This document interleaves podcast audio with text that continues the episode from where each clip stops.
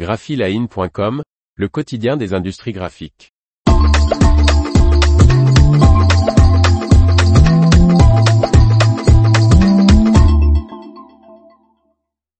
L'odeur de la mort, la campagne print provocante et olfactive.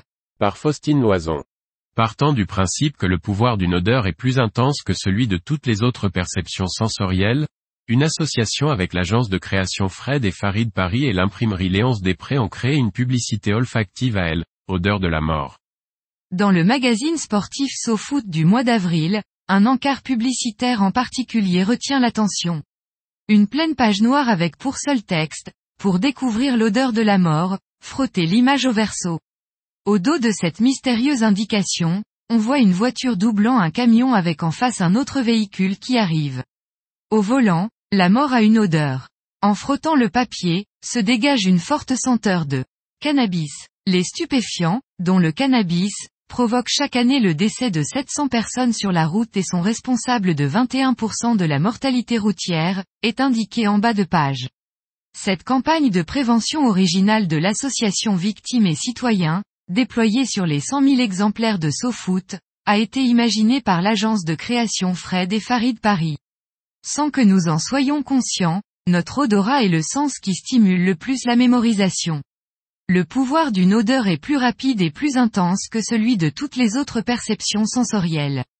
C'est la synergie entre l'odorat et la vision qui crée l'efficacité de ce dispositif de communication, explique-t-il dans un communiqué. Le vernis acrylique olfactif libère au contact de la peau une odeur de cannabis spécialement développée pour l'occasion. Léonce Antoine Després, directeur général de l'imprimerie Léonce Després située dans le Pas-de-Calais qui produit le mensuel sportif de l'éditeur Sopress, nous précise. C'est un vernis acrylique olfactif qui s'applique après la quadrille en cinquième groupe. Il ajoute, nous allons développer ce type d'application pour les annonceurs qui veulent sortir du lot. C'est une technologie très sympa et en plus abordable. L'encre odorante sur papier n'est pas un procédé nouveau, mais elle gagnerait à revenir au goût du jour dans la publicité.